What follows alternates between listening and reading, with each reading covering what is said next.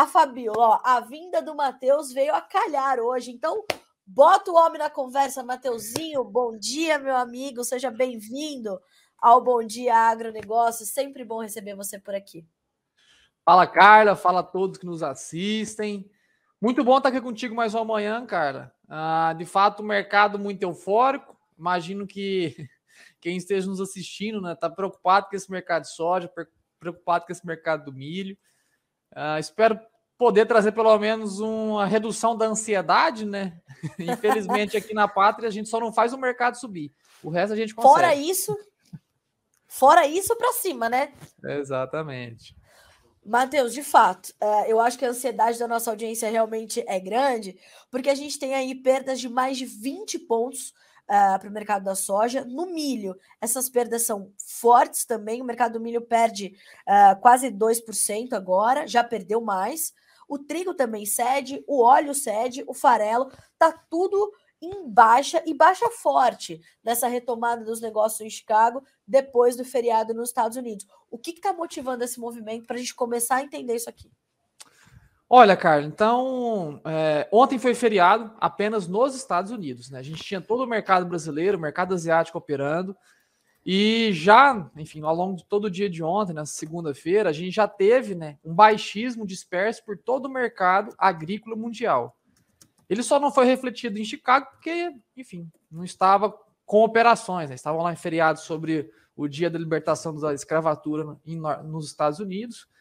Uh, e o baixismo nos mercados asiáticos, né, tanto em Dalian, principal bolsa chinesa de mercadorias, quanto na Malásia, com o, com o óleo de palma também, né, sucumbindo a baixas, eles foram, enfim, só acumulados, esses movimentos de queda, e esses movimentos acumulados de ontem, eles estão sendo agora precificados na reabertura do Chicago, né, que já reabriu ontem à noite, na sessão noturna, que a gente chama, né, overnight, que abre aqui às 9 horas da noite no horário local de Brasília.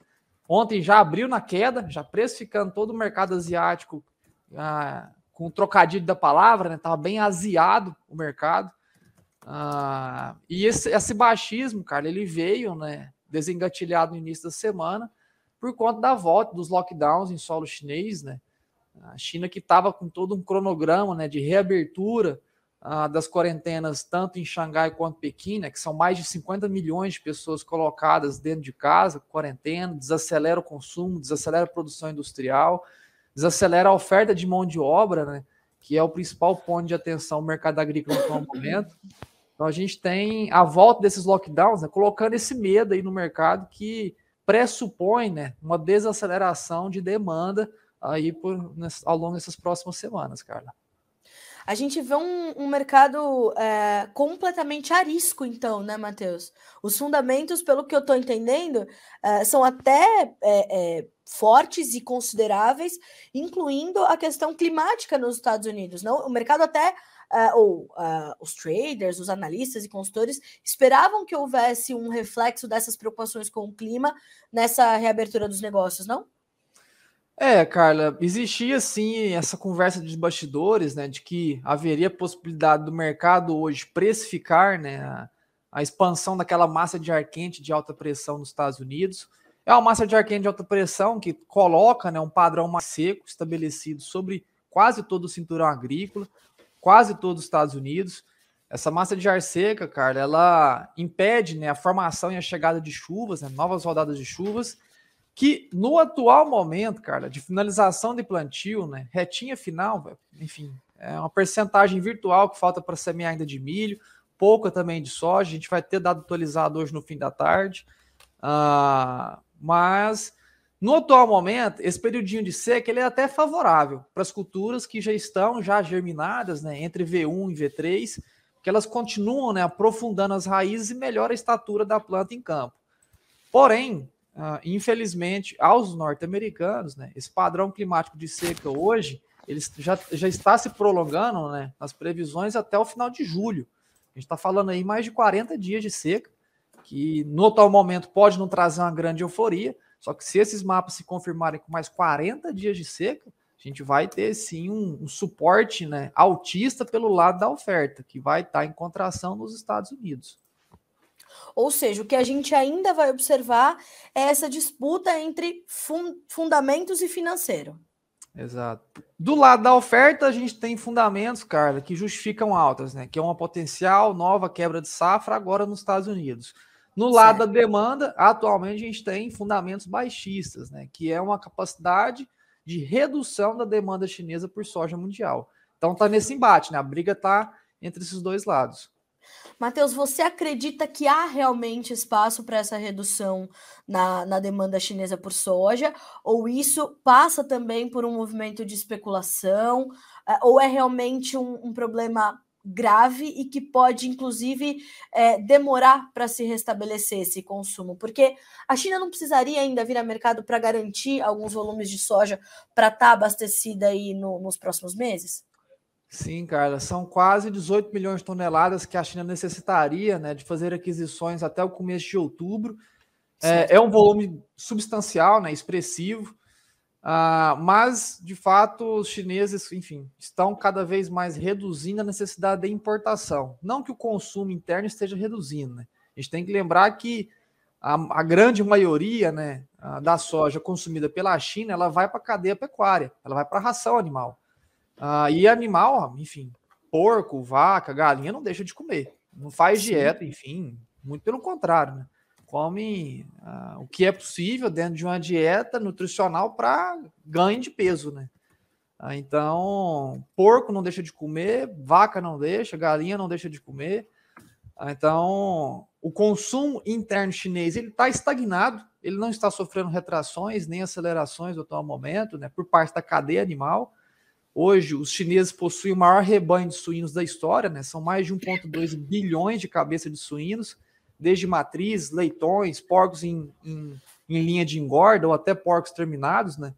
É, enfim, nunca, nunca houve né, um rebanho tão, ah, tão volumoso em solo chinês quanto há no atual momento. Ah, porém, ah, eles estão consumindo o que há internamente no país. Ah, tanto a gente está vendo constantemente, Carla, o governo chinês fazendo leilões de suas reservas, né? Não estão sendo muito populares, porém o governo tem colocado né, muita oferta ao mercado. Já foram quase 3,5, 4 milhões de toneladas totais já ofertadas de reservas uh, estratégicas da soja chinesa, do governo, né, ao, à população, né, ao, ao mercado consumidor interno lá na China. Uh, então acaba que o consumo na China não está, está estagnado. Porém, a importação da soja brasileira, importação da soja norte-americana, está sofrendo leves desacelerações por agora, Carla. Esse, essa é, é a preocupação de, de que esse fato de hoje se prolongue por mais algumas semanas. Bom, vamos acompanhar.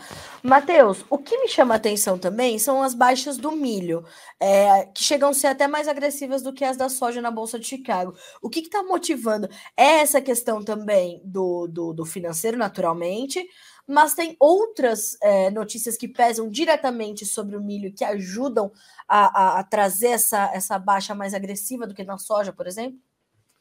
Sim, Carlos, o mercado do milho, né, ele possui uma correlação primária e direta, né, com todo aquele conflito que tem acontecido no leste europeu, lá da Rússia e Ucrânia. Ah, sempre que a gente tem algum fato novo, né, ah, proveniente lá do, das resoluções da guerra Rússia e Ucrânia, a gente tem um impacto direto ao mercado de cereais, né, respinga em todos os mercados aqui na América do Sul, de cereais, tanto milho quanto trigo. E nesse exato momento, né, a gente tem um certo otimismo né, com a retomada daquele tal corredor lá de exportação que vem sendo carregado também por algumas semanas e que agora, enfim, nesse início de semana já começou a ser discutido novamente sobre a viabilidade desse corredor sob né, monitoramento bélico, sob monitoramento de outras armadas, né, que não sejam só de Rússia ou da Ucrânia. Outras grandes potências bélicas vão estar também, teoricamente, né, auxiliando no monitoramento desse exportador de, desse, desse corredor de exportação da Ucrânia. Então a gente tem hoje um baixismo generalizado no mercado de cereais, não só uhum. aqui no, no, no, nas Américas, né, mas também em solo europeu, e que não só fique confinado aos mercados cereais, todos os mercados diretamente e de maneira primária correlacionados com os produtos né, internos da Rússia ou da Ucrânia estão sofrendo grandes quedas hoje. Um caso aí bem, talvez mais expressivo, é o gás natural, que já cai mais de 5% na Europa no atual momento, precificando também todo esse otimismo da volta, né, da oferta robusta do gás natural para o solo europeu. Tá. E outro mercado que me chama atenção é o óleo. O óleo caindo fortíssimo, é, não só o óleo de soja, mas o óleo de palma. Eu queria te ouvir um pouco mais também, Matheus, sobre esse mercado de óleos que vinha num, numa trajetória de alta explosiva, né? Sim. Olha, a, a gente tinha dois grandes problemas acontecendo com os óleos vegetais. Carla. E os dois grandes problemas eles se confinavam na Indonésia, maior exportador de óleos comestíveis do planeta, e na Malásia. Tá? Que a Malásia, a Malásia sofria né, com a falta de mão de obra na colheita do óleo da palma, né? Uma colheita que ainda é muito manual, né? Exige muito ainda força humana, né? Para fazer o colheita, fazer a extração. Sim. Ah, ainda mais num país como a Malásia, né? Com pouco desenvolvimento né, tecnológico. Ah, então, esse, a Indonésia sofria de restrições às exportações, né? A Indonésia bloqueou temporariamente as exportações dos óleos comestíveis, né? Para tentar controlar a inflação interna no país. Não foi bem sucedido. Voltaram recentemente com os planos de colocar o, o, o produto, né, o subproduto para fora do país. A mesma coisa aconteceu com a Malásia, que sofria né, uma crise da falta de mão de obra para colheita da, da, do óleo de palma, que agora também vem sofrendo a normalidade desse assunto. Então, o mercado de óleos vegetais, Carlos, ele veio super inflado né, por esses dois Sim. grandes problemas. Problema também consequente da guerra Rússia-Ucrânia, né, que inflou todo o mercado de energias, né? O mercado de energias foi inflado pela falta de abastecimento ah, de commodities energéticas da Rússia em direção ao, ao, ao, à Europa, né? Acabou que os europeus começaram a procurar por fontes alternativas. Óleo de soja também é uma fonte ah, alternativa né, de biocombustíveis. Acabou sendo também um fator ali que ajudou na, na inflação dos preços de óleos vegetais por todo o planeta. E agora a gente está tendo né, um equilíbrio, ou pelo menos uma reversão de cenários para algum desses pontos que colocariam né, os preços ainda em alta. Então a gente está tendo quedas, são quedas justificáveis, porque o maior exportador de óleos comestíveis do planeta, Indonésia, volta a ofertar o teu grão, o teu produto, teu óleo né, vegetal uhum. uh, para os consumidores mundiais. E na Malásia eles estão lá restabelecendo né, todo o fluxo de colheita que até duas, três semanas atrás ainda estava extremamente problemático. Bom, Matheus, quando a gente transfere tudo isso para o produtor brasileiro, é, eu queria te ouvir para milho, queria te ouvir para soja, mas vamos começar com a soja. A gente viu nos últimos dias o dólar voltar a subir muito forte e naturalmente jogar a favor do produtor brasileiro. A gente, inclusive, avançou nos negócios e tudo mais. E hoje a gente está vendo uma baixa do dólar, pelo menos nesses primeiros negócios, está completamente volátil, e a soja caindo forte. Como é que você está uh, eh, imaginando e projetando essa semana com negócios e formação de preços aqui para o nosso produtor quando a gente olha para o mercado da soja? Cara, essa semana, infelizmente, se desenha né, como uma semana de baixa ao mercado físico brasileiro, uh, especialmente da soja, né, que vem sofrendo com o mercado internacional. Tá? A gente vê ainda que esses movimentos do dólar aqui no Brasil uh, temporariamente poderão justificar uma reversão da alta, enfim, recolhimento de lucros. Uh, porém, a gente continua vendo uma tendência altista ao dólar internamento no país, né? Uh, porém, essa semana específica, a gente deve ter o mercado internacional da oleaginosa sofrendo realmente com a desaceleração né, uh, dos seus derivados, né, óleo e farelo. Não só isso, também essa preocupação crescente com a demanda chinesa pelo grão in natura que vem, enfim, recolhendo, que vem retraindo uh, por conta daqueles lockdowns em Xangai e Pequim. Uh, o único fator ali que cria otimismo no longo prazo, médio prazo, vamos dizer, Carla, que é acima de duas semanas, né, já na entrada ali uh, do mês de julho, seria de fato a precificação da quebra norte-americana de safra. Como eu certo. disse, os mapas estão ruins, no atual momento não geram grandes euforias, apesar de ter alguns estados ali de Indiana, Illinois, Indiana e Ohio, que são estados ali que estão mais onde a gente levantaria as bandeiras vermelhas com mais atenção, assim, né? Que são estados que já passam por quase duas semanas de estiagens. Ah, então, se a gente tem o um prolongamento desse padrão, o mercado entra em julho, né? Precificando com mais agressividade essa quebra de safra dos Estados Unidos. Então a gente tem esse balanço, né? Uma semana ruim, porém um, uma previsão aí de médio prazo acima de duas semanas ainda positiva. E, Matheus, como é que estão os nossos negócios para safra nova?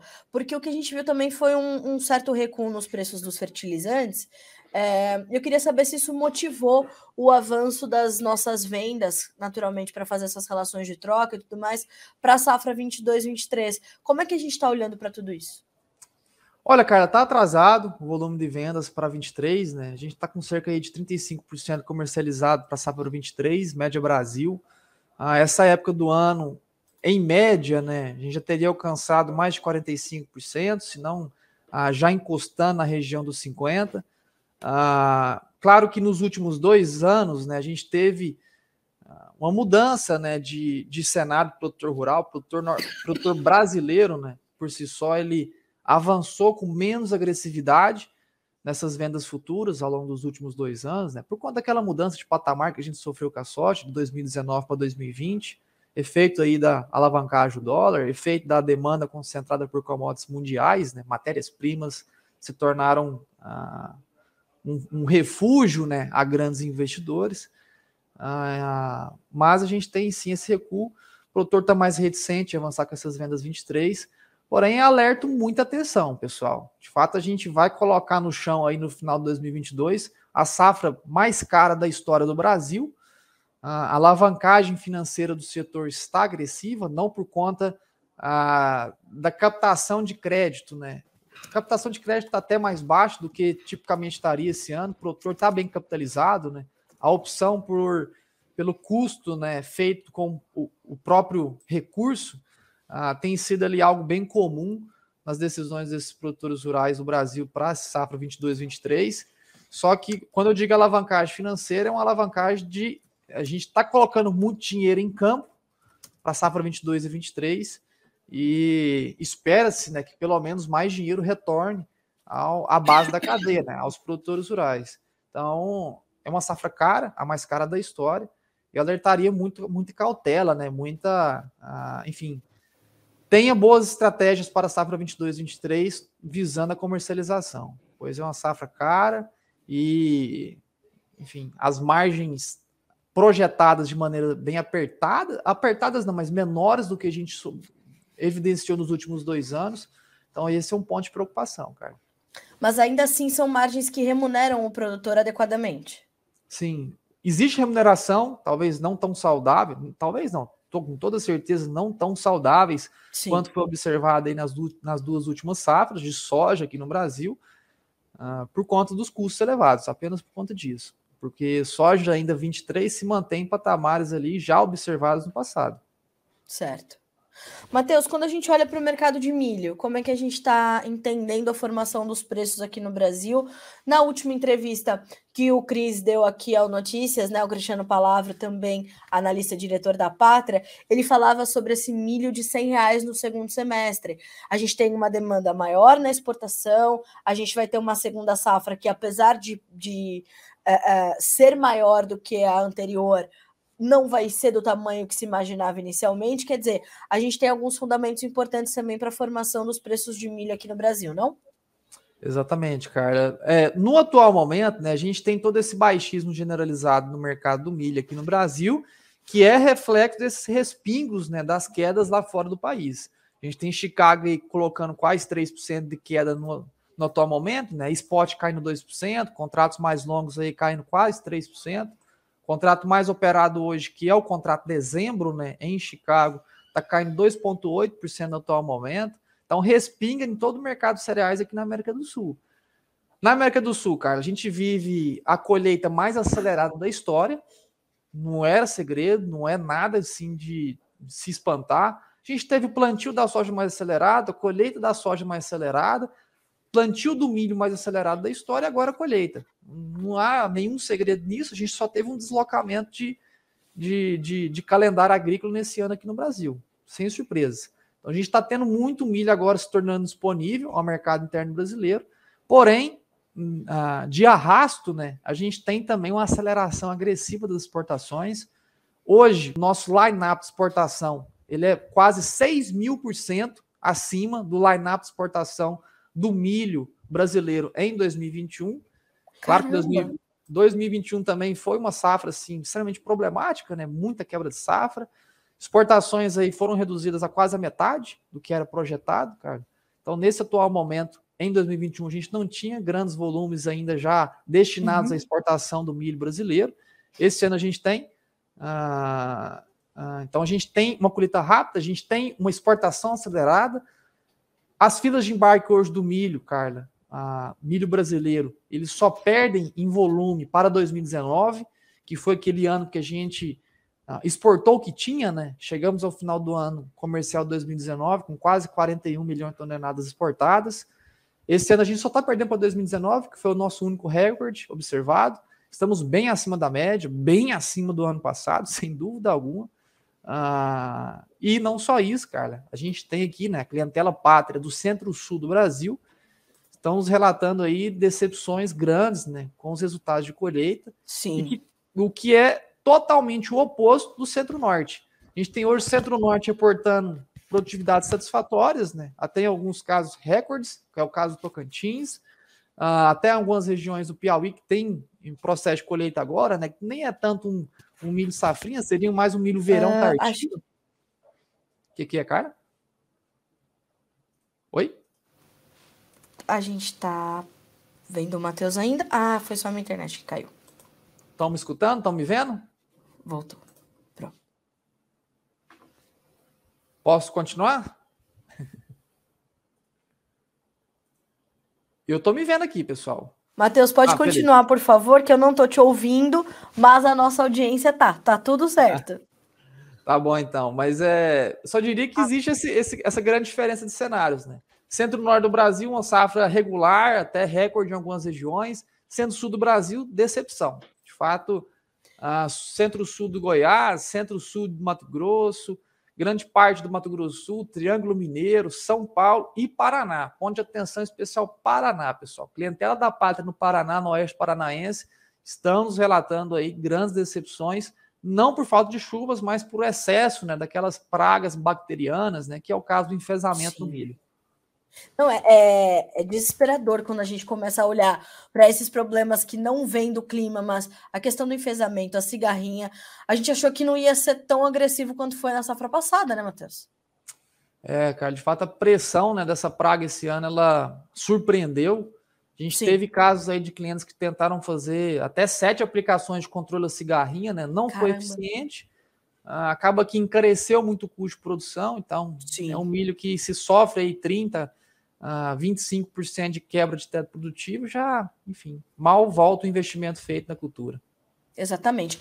Matheus, para a gente finalizar, uh, você sente alguma algum dilema ali enfrentado pelo produtor nesse momento que precisa se decidir entre vender soja ou milho, precisa ali liberar espaço nos seus armazéns para chegar com a safrinha do milho, ou pode vender o milho agora na, na boca da colheita e segurar um pouco mais a soja? O produtor está enfrentando esse dilema nesse momento?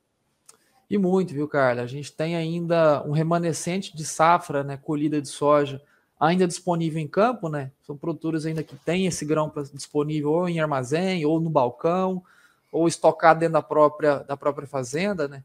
Que precisam fazer a liberação ou dessa soja que está estocada, ou do milho que vai entrar em colheita para fazer pagamento de compromissos, né? Normal, época meio do ano, a, classe produtiva tem um, volumes né, agressivos de compromissos financeiros, é normal. Né? Eu sei bem disso, né? Sou produtor rural também.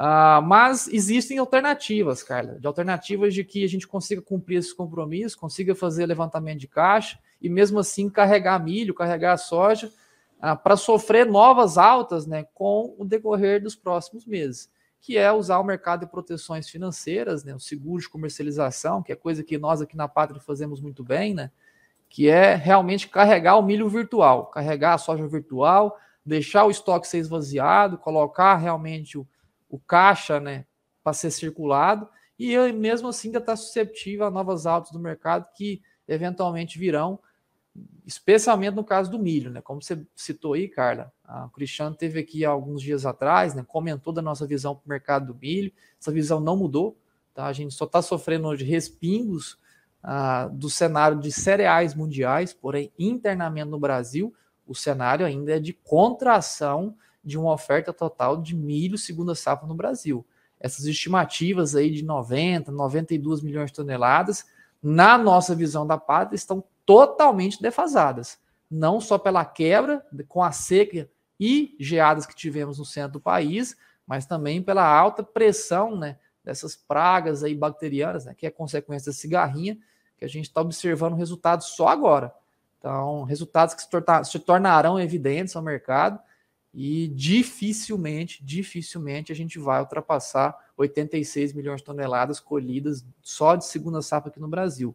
Nós estimamos aqui algo em torno de 83 milhões de toneladas colhidas de milho segunda safra no Brasil. Então, a redução é de pelo menos 8 a 10 milhões em relação às estimativas iniciais, cara. Então, existe o um embate, do que fazer agora, né? Tenho milho, tenho soja, tenho compromisso, o que, que eu faço, o que, que eu, enfim, o que, que faz, a venda não faz, segura um pouco mais. Conselho que eu dou, procure a pátria. É, nos chame aqui, entre nas nossas redes sociais, nos chame nos, nos nas, nas, nessas redes para a gente mostrar, ou entre no nosso site, né? Que é www.patria.agr.br. Lá também a gente consegue, enfim, trazer algumas orientações, mas tem como a gente unir todos os cenários, né? Descarregar o que pode, pagar os compromissos e carregar milho no papel, carregar milho no virtual, né?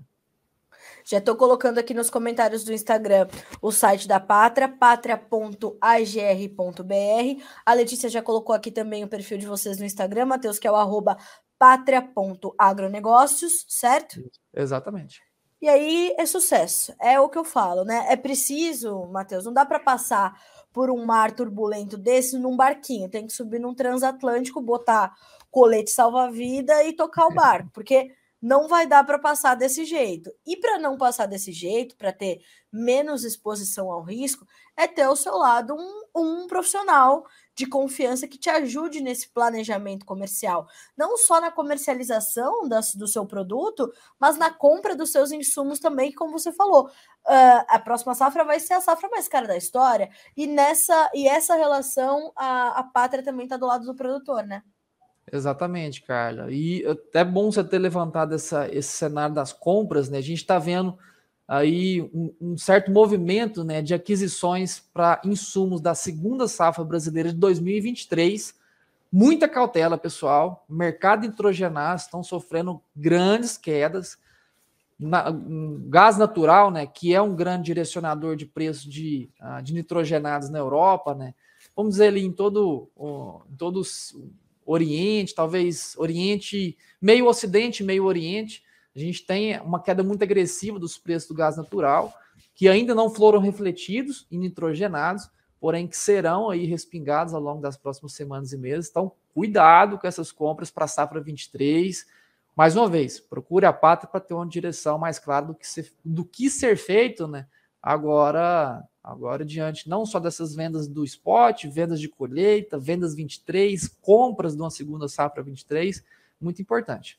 Ter atenção é, isso é, mercado é determinante. Tenha ao seu lado ou um profissional da sua confiança e a Pátria tem um time incrível para te ajudar com isso. Então, é o Matheus, é o Cristiano Palavro, é o Ronald, é um time enorme ali para te ajudar a fazer e, e, principalmente a tomar decisões, né? Tomar decisões nesse momento é uh, boas decisões é ouro né, para quem está com custos elevadíssimos e preços com a volatilidade que apresentam. Então, Matheus, muito obrigada, meu amigo, por estar aqui conosco e com a nossa audiência tão qualificada do Bom Dia Agronegócio, né? Obrigada mais uma vez, é sempre um prazer ter você com a gente. Obrigada. Prazerão sempre é meu, Carla, grande amiga, que o agro não me deu. Gosto muito de estar aqui presente. Um grande abraço a todos vocês que nos assistem. E fiquem com Deus, pessoal. Sempre que disponível, estarei por aqui. É isso. Vocês todos também. Boa semana para você, meu amigo. Um abraço para todo o time da Pátria. Até a próxima. Até logo.